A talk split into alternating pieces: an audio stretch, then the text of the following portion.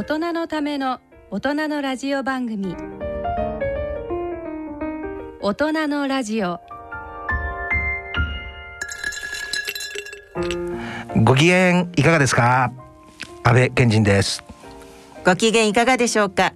人とたえです。2021年だもんね、うん、しかもはい。もう20日が過ぎてるっていうのがさ なんか最近時が過ぎるの早いね。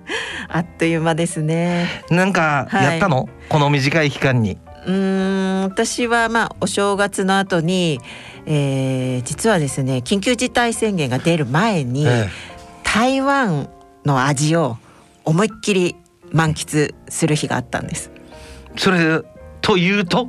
あのまあいろんなイベントが結構取り消しとかになっている中で、ええ、なんとですね1月のお正月明けに東京タワーで台湾祭りっていう大きなそのイベントが開かれたんですよね。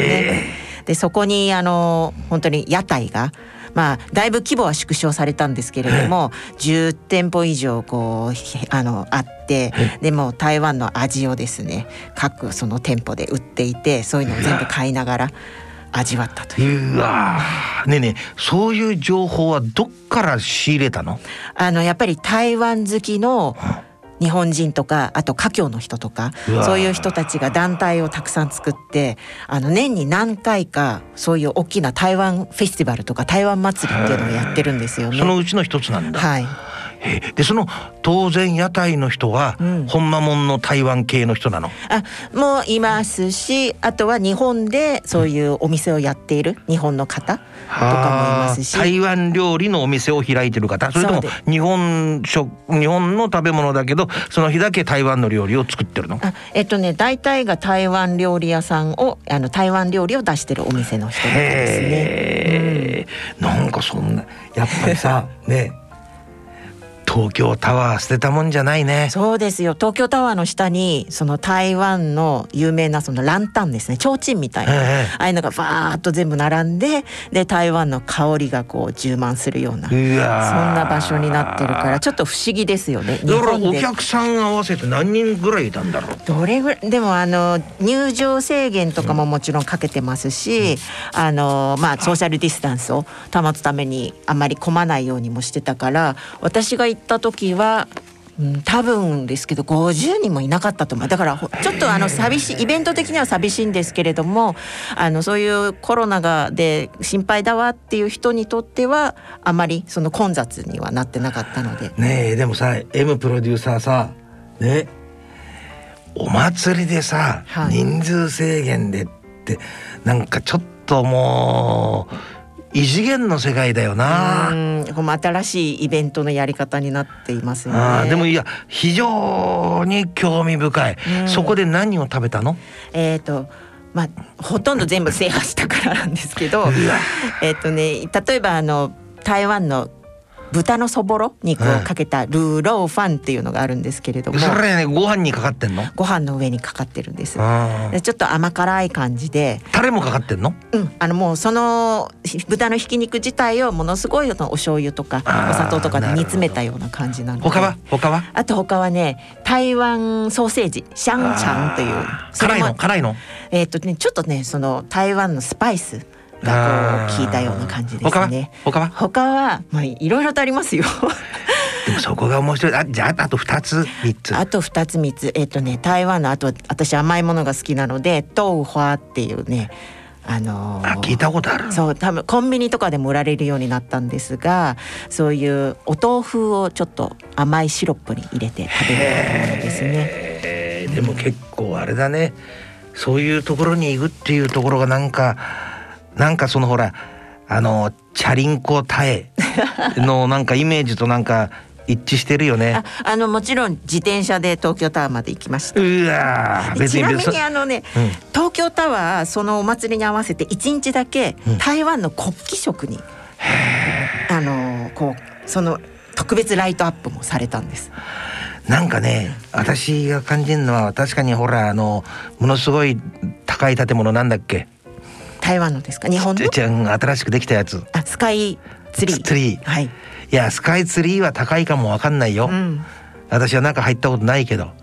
でもやっぱりね東京タワーには、はい。その歴史に刻まれた精神みたいなものが染み込んでるよね。はい。なんかやっぱり東京タワーは新しいどんな建物ができても何か一つのなんか日本の名所であり続けるだろうと思うね。うん。私のことだけ、えー10秒だけ話してもいいかな？あぜひぜひ。私のはね、はい。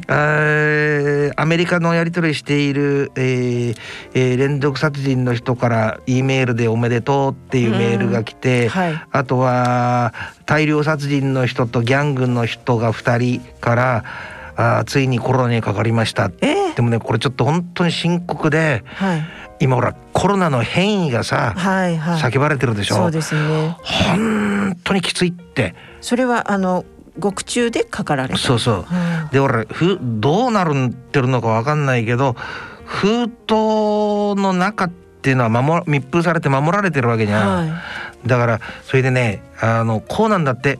あのーこれも連別の連続殺人犯の人が言ってたんだけど刑務所でなんでい、うん、ねコロナが早くかわかるって聞かれたんだはい。でそれに書いてそれはね郵便物なんだよって書いてあった。だからね。外から入ってくる郵便物のもの自体もあるでしょ？ねうん。それと郵便を配る時のなんかそのおその担当の、はい。おまあ収容者がいるでしょ？だからその2つのあれで広まっちゃうんだって日本でもなんかありましたよね、うん。そういうあの、おはい。あのああんまりあの私はほらそういう関係者だからはい。言えないんだけどやっぱり、えーちょっと日本にも出ちゃってね、うん。やっぱりでもお多くの人を密密集した中であのーこう凝縮してうん。あれしていれば外部との接触がある限りは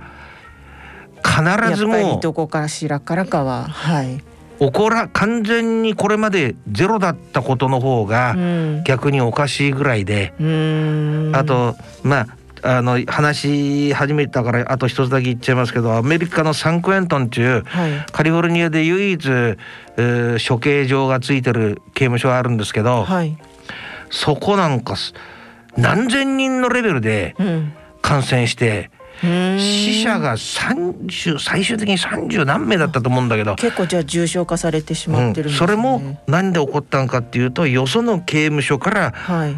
81名だったかな。移送してはい。場所が狭くなったからって、それを検査しないで入れちゃってっつうことらしいんで物と人が動くところにず。コロナあり、うん。だからねあのちょっとせっかくのあの台湾のお祭りの話からね、はい。急にあれだけどまあ現実は現実としてね、うんうんあの今あー日本とかはい。の大都市でね、東京だけじゃないよね、うん。大都市で数が増えてきてるから、ね。あぜひともあのリスナーのあなたね、はい。あのガードを緩めないでね、うん。自分の生活をちゃんとコントロールしてあのお一緒にこのラジオを楽しんでいきましょう、はい。そんなわけで本日の大人のラジオ進めてまいります大人のための大人のラジオ。この番組は野村証券ほか各社の提供でお送りします。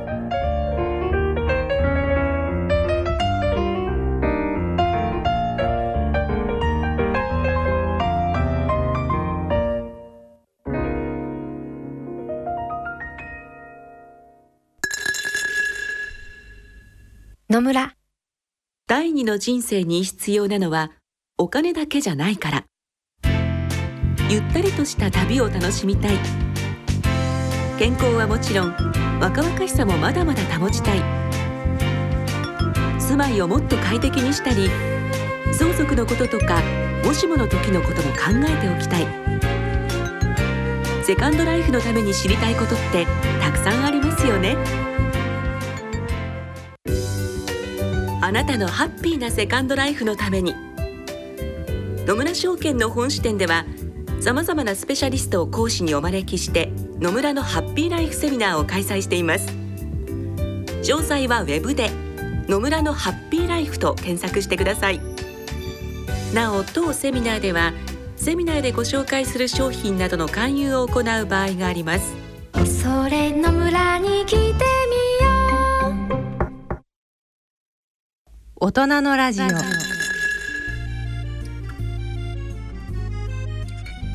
健康歯科コーナーです。歯科医師の人と田江先生に歯と健康についてお話をいただきます。それでは田江先生、はい。リスナーからのお質問が来ているのでちょっと読みますね。あはいお願いします。えーいい年しておりますがどうも歯医者が苦手で歯の痛みをロキソニンを飲みながらなんとかごまかしている今日この頃ですと。しかしあのスクリュー音は聞くと寒気がしてとても耐えられません。田江先生あれなんとかなりませんかね？例えば寝てる間に治療が終わっているとか。歯医者にはここ20年来行ったことはありませんが麻酔の注射も痛いですよね。それともこの20年で大きく歯科治療も変わっていたりするのでしょうかっていういいとてもなんか中核をついたいい質問だね、そうですね。でもあの20年行ってないしかも痛くてロキソニンを飲みながらごまかしているというところを聞いてなんとも本当に心配になるんですが。うん。やっぱり歯医者さん嫌いな人のほとんどの方が言うのは、うん。あのキュイーンっていう音が、うん。もうとにかく鳴っただけでなんかこう背筋がゾッとして、うん。二度と行きたくないっていう風に聞いてるんですけれども、うん。あの音だけはねこの20年でもそんなに変わってないんですよね、うん。残念ながら。なるほどね。音はね。はい、うん。でもそれ以外の治療はだいぶ進歩してます。とというかかなり。うん、あの例えばですねこの方が気にしてるその痛みうん。麻酔、うん。これも昔だったらばブスッとこう刺してるのを、うん。今ですとその表面麻酔ちゃんと効くものがあるので、そういうものを塗って、うん。しかもその針ももう細くなってるのでほぼ、ほとんどその刺したっていうのがわからない状態で、なるほど。あの麻酔を効かせることができます。う。ん。であとは、えーこの寝たまま治療が終わってうん。いることができるかということも実はあのーいわゆる正気麻酔っていうものがあるんですけれども、うん。うんちょっとねこう鼻からその正気ガスをねうん吸うと、なんとなくほろ酔い気分いい気分になって、そのほんわかした中で治療を行える。だからあの緊張感が取れるんですよね。保険もちゃんと効きますので。ただ扱ってる歯医者さんがやっぱりどこでもあるっていうわけではないので、うん。まあ、特にその痛みに弱いとか緊張しちゃうっていう人はこういう正気麻酔を扱っている歯医者さんを選んでいくと、とてもいいと思います。でも田江先生みたいにさ、うん出張治療をやられてると、はいこういう機材まで運ぶのはちょっと難しいね。そうですねそういうのはちょっと無理なので、うんまああのこういう正気麻酔をちゃんと医院に備え付けてある先生のところに行くのが、まあ、保険で加わったとしてもねそんな高いものじゃないですからぜひこういうのを大いに利用してもらいたいと思いますね。鼻からあのそういう、緩い麻酔を入れてリラックスした状態でできると。そうですね。であと本当にもっともうダメだっていう人はもう全身麻酔、ああー。の大学病院とかに行くと全身麻酔で一気に例えばね10本一緒に治しちゃいましょうとかそういうこともできますのそで。れいいね。うん、もうあのーその方の状態に合わせてやっぱりねそれちょっ治療していと聞き捨ならないけど例えばどういう場合にいけるんだろう。もう期間が時間が取れないから3日間しかうん、もう時間が取れないんでいっぺんにこの10本直してくれとか そういう話ですか？あのーもちろん歯医者の治療多分皆さんイメージしてるのは結構ちまちまと何回も分けて1回10分ぐらいですぐ終わっちゃう治療を繰り返すっていうものもあるので、そういうものはやっぱり3日間で集中治療っていうのはちょっと無理なんですよね、でもそれ以外のものでできる限りのものをやることはできます。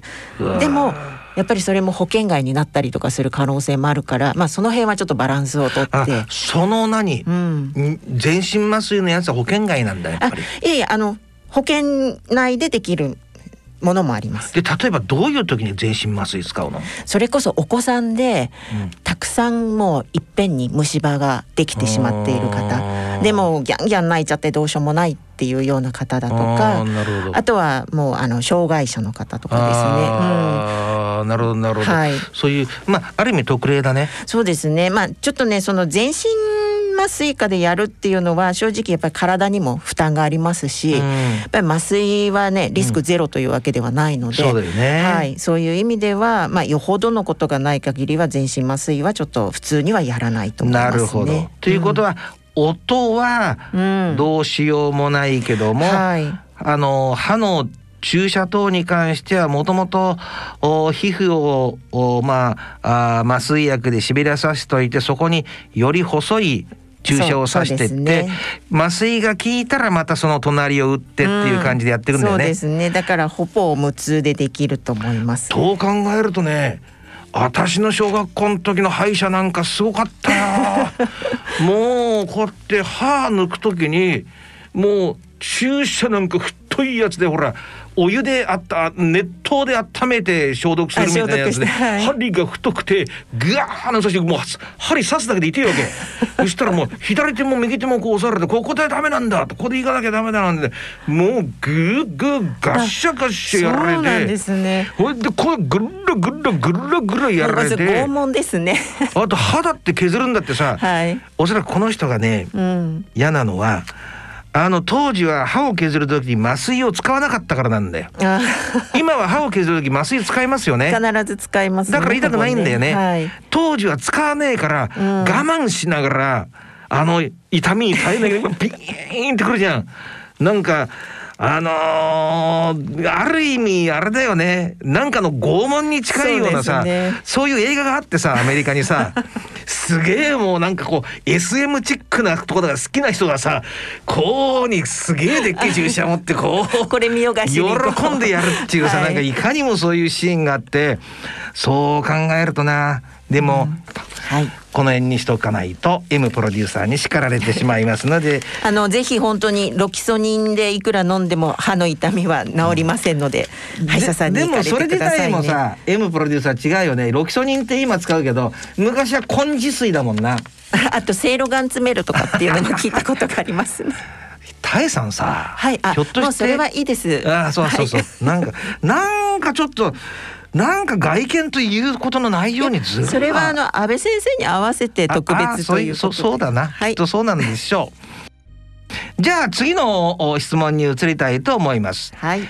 東京都匿名希望さんから高校2年生の我が子は将来歯科医になりたいと考えているようで来年の歯学部受験に向けて頑張っております東京歯科大学を目指していたようですが東京歯科大学歯学部が慶應義塾大学歯学部となると一層人気化しそうですと。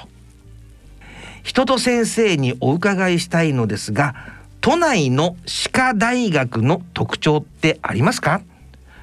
特に〇〇を専門にするならちょめちょめ大学へとか何かユニークな教育をしている大学や人と先生がおすすめする歯科系大学などありましたら教えてください。っていうことなんですよね。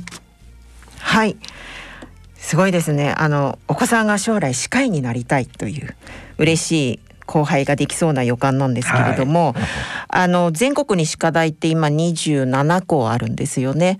はい、であの国公立が12校で、えーうん。私立が15校。うん、でまあそれぞれ特にあの特徴いろいろとあるんですけれどもやっぱりあの一番人気というかいいなと思うのはとにかく大学に歯科大に入ってその後に卒業して歯科医師の国家試験に受からないとあ歯科医師にはなれないのでまあやあのい一つの指標として人気があるのはやはり国家試験の合格率、はい、これが高いところはまあ皆さんいいなということどこが高いんですか？もうねダントツ国公立私立大すべて合わせて私大の、えー東京歯科というところが95%以上なんですね、だからまあこの方がもともとあの東京歯科大を目指しているって書かれてるんですけど、まあ、ここは本当にあの国家試験合格率ナンバーワンですから間違いはないと思います。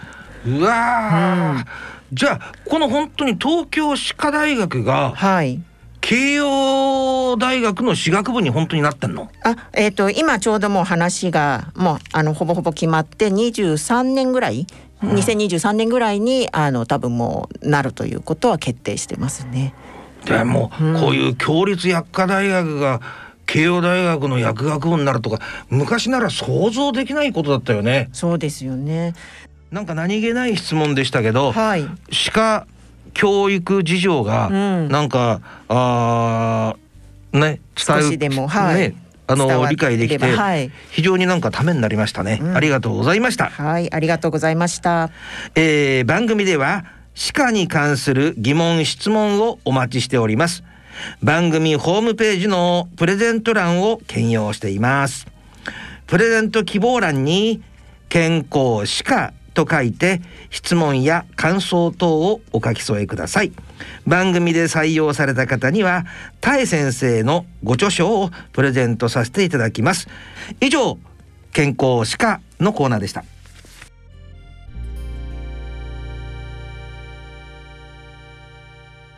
大人のラジオ。映画のコーナーです。今回は1月22日本日公開の映画三角窓の外側は夜の監督森垣雄大さんにお話を伺ってまいります。まずは映画三角窓の外側は夜について映画の見どころ等のお話をお聞きください。あのこの作品はですね今の世の中でその居場所だったりあの誰か自分の気持ちを分かってほしいとか理解してくれるっていう人たちを、あの見つけ出す、えー、話になってますと。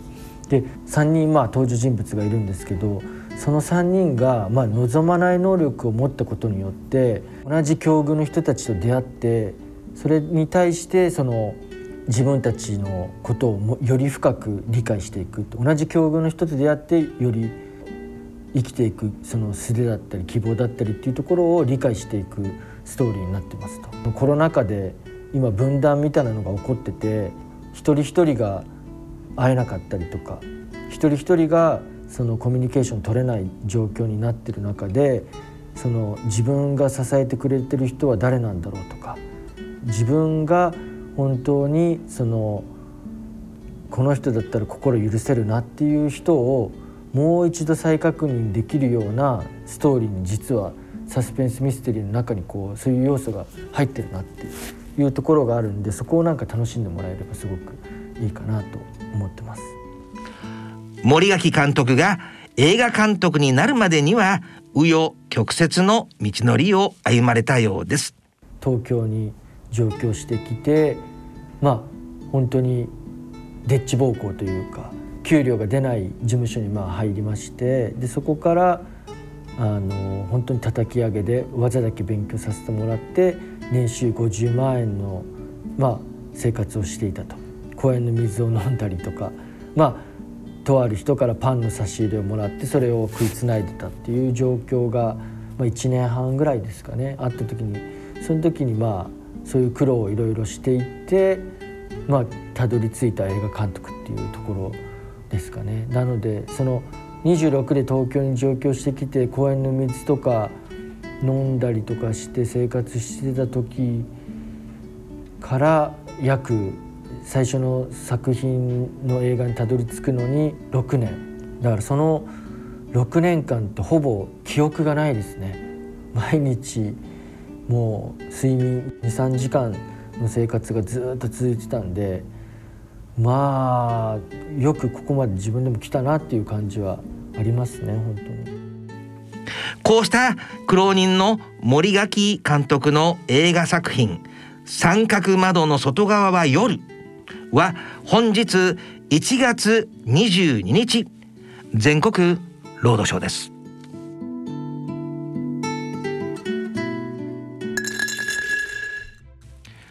大人のラジオ安倍賢人と人と体がお送りしていますさてここからは新しく始まるコーナーです。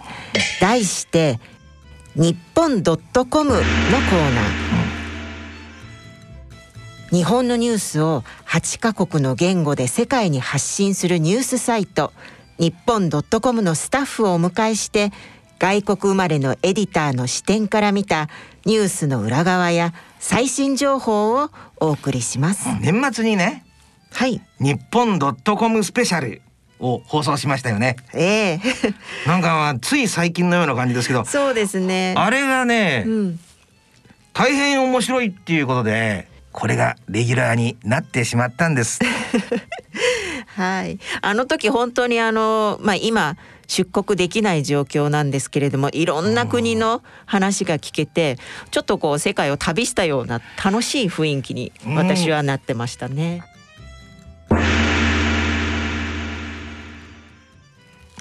さあそんなわけでやっていきたいと思います。はい、まず第1回目のゲストはこの方です。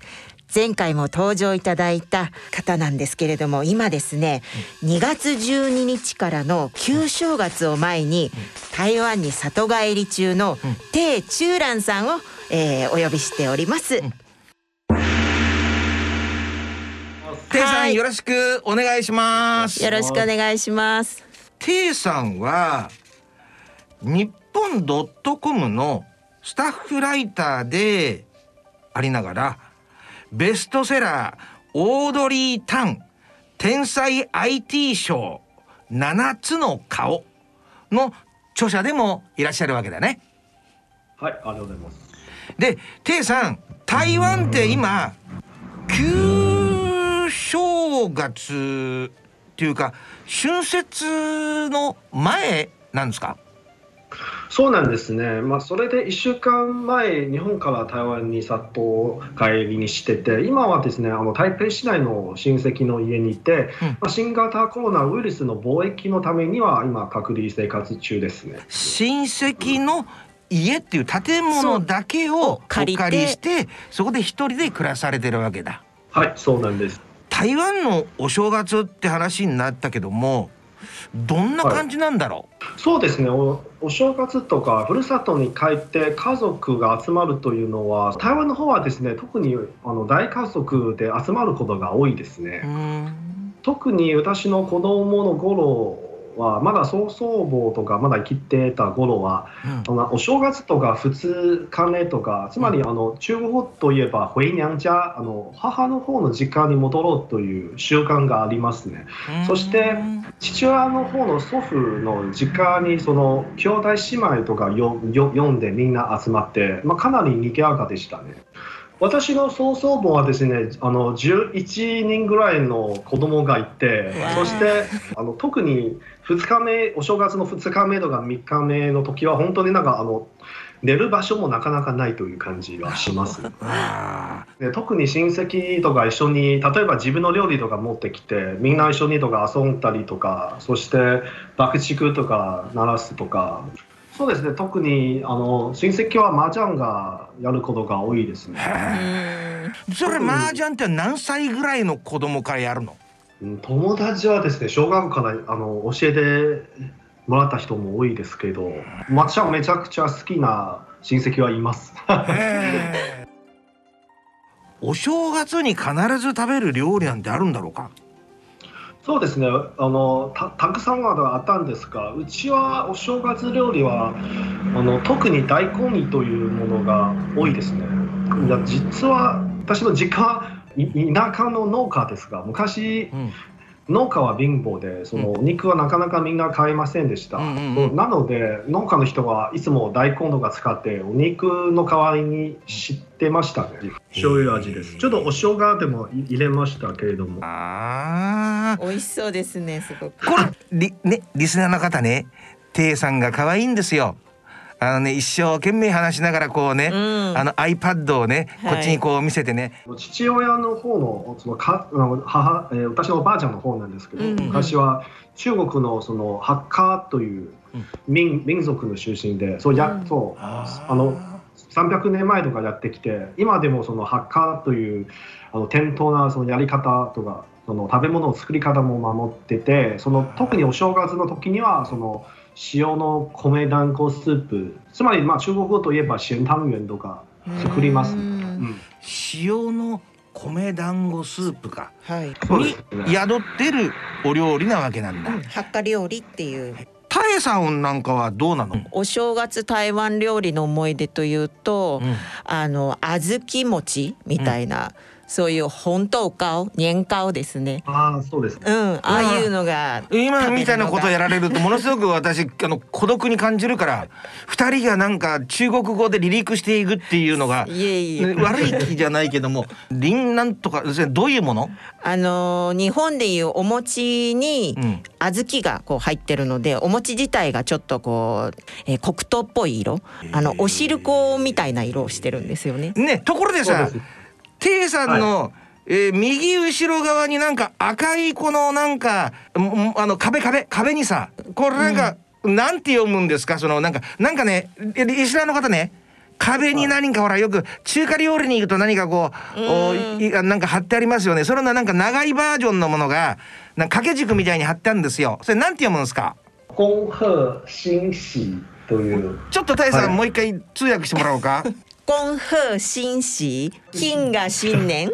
金が新年なんだね。はい、はい、えー、でもこれ見るともうお正月っていう気分がすごく伝わってきます。テイさん日本から台湾に行ったんですよね。で台湾の空港に到着した時はどんな感じになるの？そうですね。飛行機とか乗る前にはあのもうすでにあの日本の空港ってそのたくさんの書類とか記入なんかさせられて、うん、特にあの台湾の空港とか到着した際すぐなんかあの携帯がピンってその。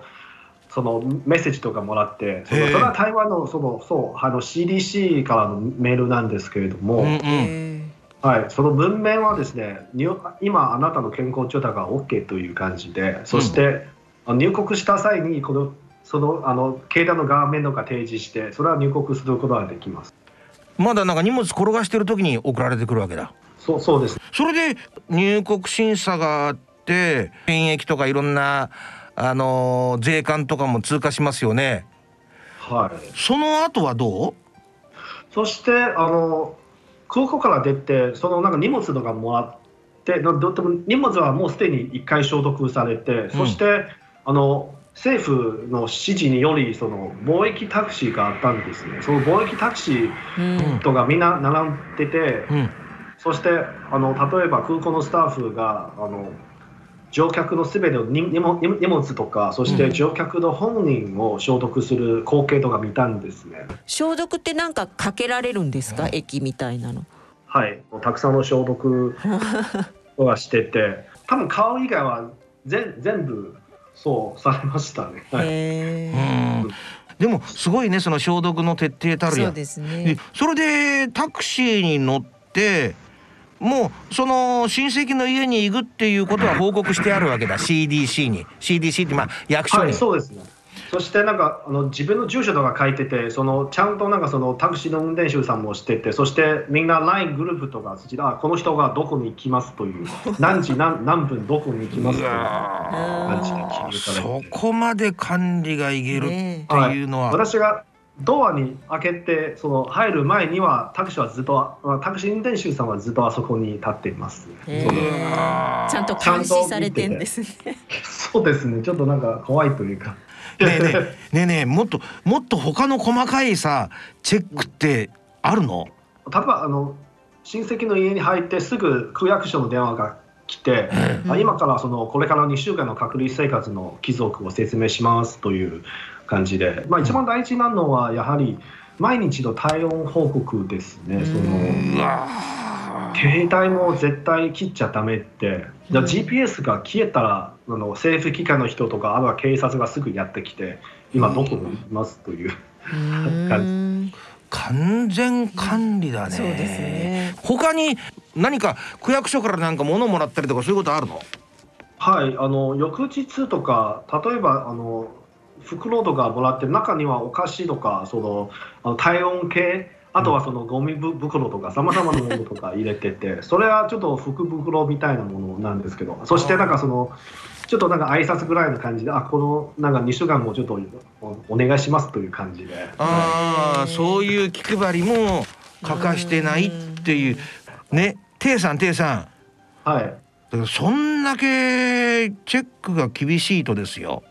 これゴミとかそういうのなんかはそういうのはどうしてるんだろう？あのゴミとか捨てる時には必ずあの台北市内のその環境保護局では連絡しないといけないですね。うん、彼らはですね翌日何時何分とか専用の車とかあのそうやってきて、そしてゴミを捨てる前にはそのゴミとかツーとかもう一回消毒して、うん、また処理します。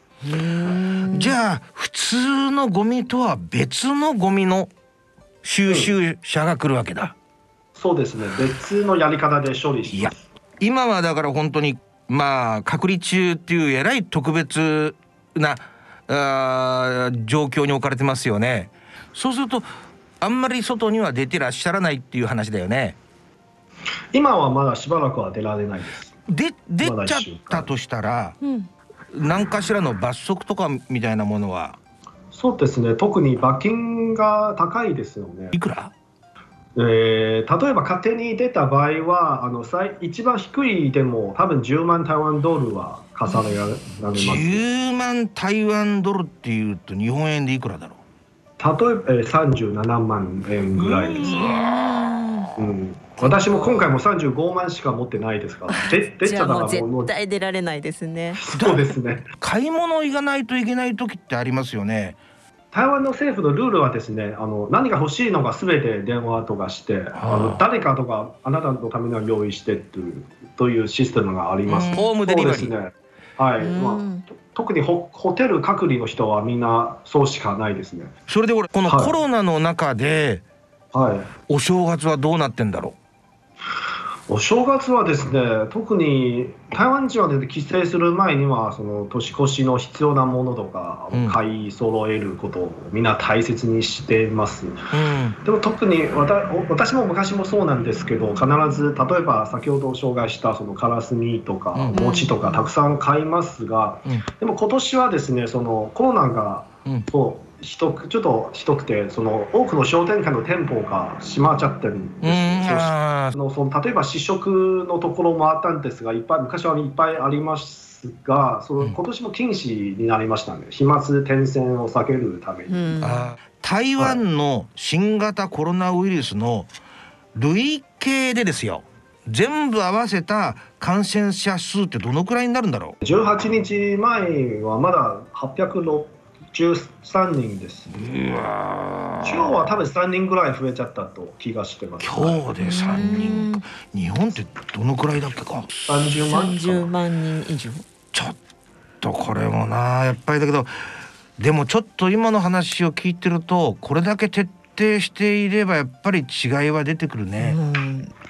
これってやっぱりこんだけの違いってどこから来るんだろうね？例えば最近日本とか有名になった大鳥タンさんは、まあ、台湾の IT 大臣なんですけど民間のその知恵とかそのいろいろ提案とか集まっててそしてあの CDC とかいろいろ連携してたくさんのものとか作ったりということもあります、うん、そのただのそのデジタル技術とか活用してその民間の力と政府の力と一緒に連携するというあの天液の力を使う人ですね。はい、なるほど。例えばその今回の台湾のそのマスクアプリもそうなんですけれども、うんうん、それが非常になんかその一目瞭然でその最初はそれも民間の提案でやってそして政府の政策としてあの、うん、やりましょうとかそして、あの踊り炭酸は IT 大臣としてこういう民間の人と政府の人と一緒に合わせて、そのアイデアを集めてすぐ政府側に提案してじゃあ明日からやりましょう。民間とかから生まれたいいアイデアとか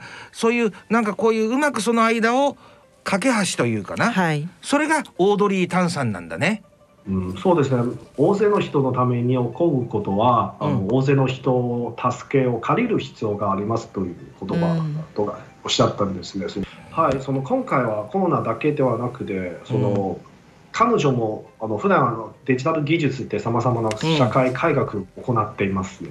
うん、なるほど、はい、マスクアプリをどうのこうのって聞いたんだけどそれどういうこと、はい、アプリとか使ってすぐなんかその近くの薬局薬局とかそのマスクの在庫とか一目瞭然のシステムですね。はい。その去年は特にそのマスク不足とかすごくあったんです。その時はそのある人がその、えー、Google のその使ってそしてあの簡単なマスクアプリとか開発しましたけれどもでもそれは本当になんかそのお金はちゃんなんか結構関わりますから。そしてあの踊りさんさんはそうそういうなんかそういうこととかやってからあそういうアイデアは非常にいいですから皆さん一緒にやりましょうというそそなんか踊りさんさんがその人と連絡して、そしてまた翌日とかその首相とか同じ人とか提案してあなんか台湾とか今そういう提案がありますからそう皆さんと一緒にやりませんかとかそして首相が、はいそれはすぐなんかやってくださいというなるほど、ね、オードリーさんは大臣になられて何年ですか？4年あ5年目今年は5年16年からですね。あの昔の台湾の行政改革とかもなかなか進められないとかその民間とか政府のそういう間にはそのギャップとかあったので、うんうん、そういうギャップとか解消するためにはそういう仕事をやってます、ね、すごいね、はい、おいくつぐらいの方？今。39です。今年40です。はい。あ今年。でその人の本をテイさんは書かれたんだよね。あ、そうですね。ででちょっと気になってるんだけど、さっきから、はい、彼とか彼女とかなんかこう 変わるんですけど、なんでですか？えー、そうですね。一応トランスジェンダーのその人間でな26歳の前は彼とか26歳の後は彼女になっちゃったんです、はい、私もたまにはちょっと、ま、混ざってますがすいません。なんかジェンダーのこととかその質問された時にはあの私のジェンダーはオードリー・タンですですからそう特に男とか女とか、うん、それはそういうことは考えてないですね。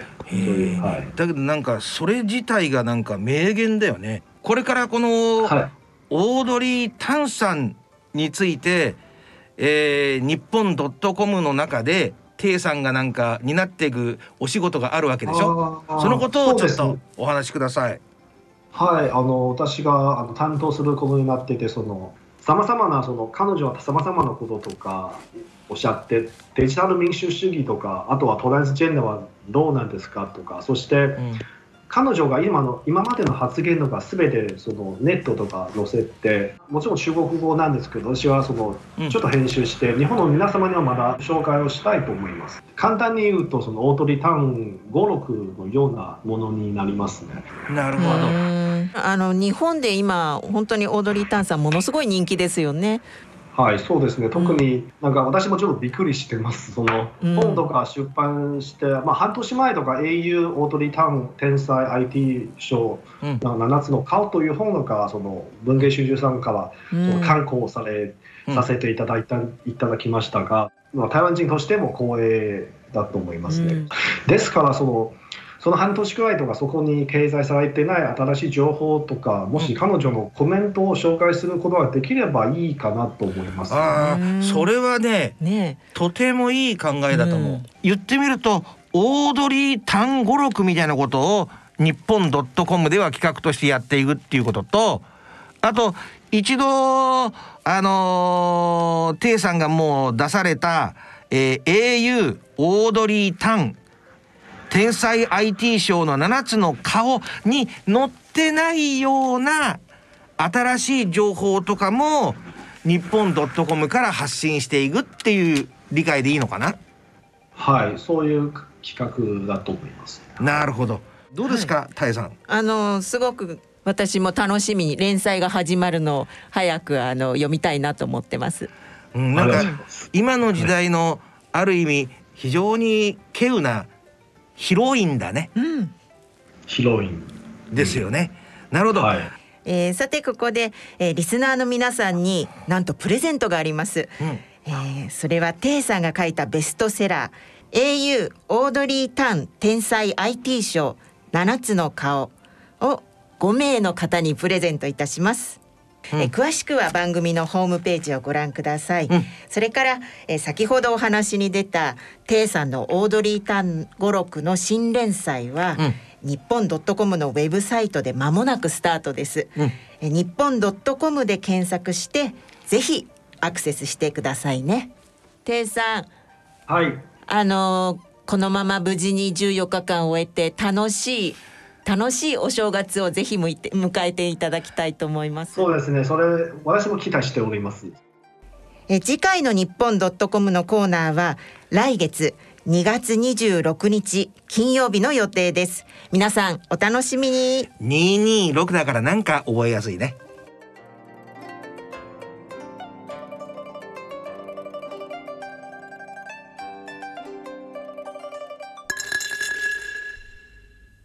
野村。第二の人生に必要なのはお金だけじゃないから。ゆったりとした旅を楽しみたい。健康はもちろん若々しさもまだまだ保ちたい。住まいをもっと快適にしたり相続のこととかもしもの時のことも考えておきたい。セカンドライフのために知りたいことってたくさんありますよね。あなたのハッピーなセカンドライフのために。野村証券の本支店ではさまざまなスペシャリストを講師にお招きして野村のハッピーライフセミナーを開催しています。詳細はウェブで「野村のハッピーライフ」と検索してください。なお当セミナーではセミナーでご紹介する商品などの勧誘を行う場合があります。それの村に来て大人のための大人のラジオ。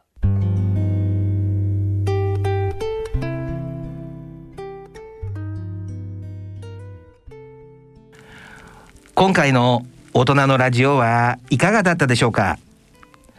番組では皆様からのご意見ご感想疑問質問曲のリクエストをお待ちしております。大人のラジオの番組ホームページにある番組宛てメール送信欄。やもしくはプレゼント応募欄からもご投稿できます。今回日本 .com の、はい。おーコーナーがありましたけど、うん。タイさんどんな感想でした？はい、やっぱりあの私のふるさとでもある台湾からのあの生中継というか、うん。その現場でのリポートでしかもその入国してからの隔離生活を赤裸々に語ってくださったりとか、うん。あとはその間もなくお正月を迎えるっていうことで、うん。まあ、お正月の話とかを聞けて、まあ懐かしさ半分とあとはその今のそのコロナ中の台湾っていうのをね、うん。本当の生の声で聞けたからすごくあの勉強にもなりましたし面白かったですね。そうだよね。逆に私たち、えー台湾に行くことがない人以上に、うんタイさんみたいなポジションの人には参考になったかもわかんないね。はい、あの私がもし行ったらその14日間どうやって過ごそうかなとかいろんなことはそのネット上では想像できても実際にこうやってお話ししてみると、うんあなんか意外と楽しそうにやってるなっていう部分もあれば、うんやはりいろいろとそのね、GPS で一生懸命携帯で管理されてるっていうのも分かったので、うんあねまあちょっと心構えができたというかそういうのも分かりました。そういうところの管理は本当にすごいね。うんあの日本も見習うべきだね。そうですよね。日はい。本ドットコムについてはどう思う？あのー日本ドットコムまあ年末のスペシャル番組からいろいろとお話聞いてると、やはりその日本のうん。情報をうん各国に伝えるっていう意味では、うん。とってもあの特殊っていうか特殊特徴のある番組だと思いますし、斬新だね。うん今の文脈で使う漢字は斬新だよね。はい勉強しなんかでもました。ある意味そういう分野っていうのはなかったと思うから、うんパイオニアだよね。はい、あのね。テイさんはどう？どんな印象でした？テイさんは1回目よりもだいぶ2回目、うんあのー慣れてきたというか、まあ、私の方も、うんあのー慣れてきてうん。ちょっと打ち解けて楽しい感じでリラックスして会話できましたね。そうだね。なんかどの方もうん前回の4名の方もそうだし、今回のテイさんもキうんャラクターがとてもいいねあ。そうですねあの皆さんキャラクターが優しいというか面白さもあってでもすごい頭の回転も速くて、そうそう。もちろんその母語でない日本語をねあれだけきちんとね、うん。あの話せて自分の感情を含めながら、うん。ニュース性のあるものを伝えられるっていうのは、やはりそんな普通の人ではできないなというふうに思いますね。そうだよね、うん。だからタイさんとかはバイリンガルなわけじゃん、うん。ある意味、はい。彼の場合にはバイリンガルじゃないからね。そうですよね。だけど非常にいいキャラクターしてて、はい。頭の回転速くて、うん。あの答えたことに対して明確にね答えてくれて、はい。それでねこれ意外とねリスナーの方ねはい。あれなんですけどあのー彼が書いた本何でしたっけ？オードリー・タン天才 IT 賞の7つの顔。これだよね。その、はい。オードリー・ターンさんっていう、うん、はい、IT 大臣ってことでしょ？そうです。ついてあのーまあテイさんがね、はい。いろいろ取材して本を書いたわけだよね、はい。結構これ売れてるって言ってたあよねの増刷もされて各書店でベストセラーになってますしネット上でももうあのなんていうんですか在庫不足みたいな感じになってるって聞いたのでうん。今回なんとですねプレゼントだけどさ、はい。これねもう本当の本音で言いますよ、はい。この今こうやってコロナが進んじゃって、うん。正直言って日本政府どう動いていいか分かんないみたいな、はい。で批判が高まっちゃってるわけですがね、はい。社会の不安も高まっちゃって数値も高まっちゃって、うん。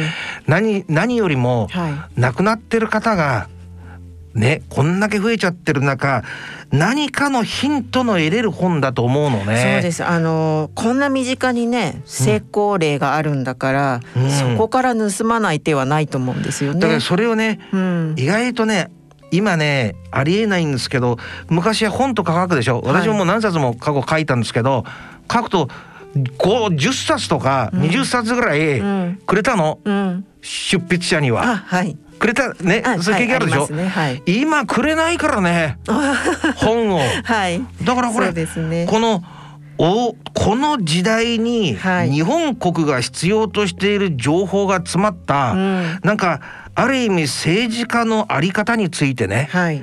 書いてもあり、えーコロナウイルスのブロックの仕方にもうん。かいついて書いてある、はい。このおオードリー・ターンさんについての天才 IT 賞の7つの顔。これ価値があるから、はい。意外とすぐ飛んじゃうと思いますけど、はい。5冊。5冊。5名の五冊だからね。はい。ぜひあのテイさんに対してのねあの、いろんな感想だとあか応援メッセージとかそういうのもいただけるとそれ嬉しいはですよね。そうだわな。やっぱり番組的にはくれっていうだけの人になんかあげるっていう気にもならないかもわかんないもんな。はい。テイさんとても良かったとかね、うんうん。なんかあのーなんか塩の味のね、はい。あの大根のが食べてみたいな なんかちょっとあったりした方が確率が高まるかもわかんないよな。かもしれないですね。皆さんと一緒にっていうね。皆さんっていうか、今聞いてくれてるあなたと一緒に作っていきたいっていうのを、はいあのー柱にしていますからね、でもあのータンさんのこの本タダでもらえるのはちょっと嬉しいかもねね私も書いちゃいそうです。うん、なんか私もちょっともう書き始めてます。なんか感想と一緒にねはい出してくれたら当たる確率も高いんじゃないのかななんて思いますんで、あんまりしつこいとね違うタイプのハガキが来てもよくないのでこの辺にしておきましょう。それではお時間となりました。お相手は私安倍賢人と人とたえでした。それでは次回の放送まで。さよなさらようなら。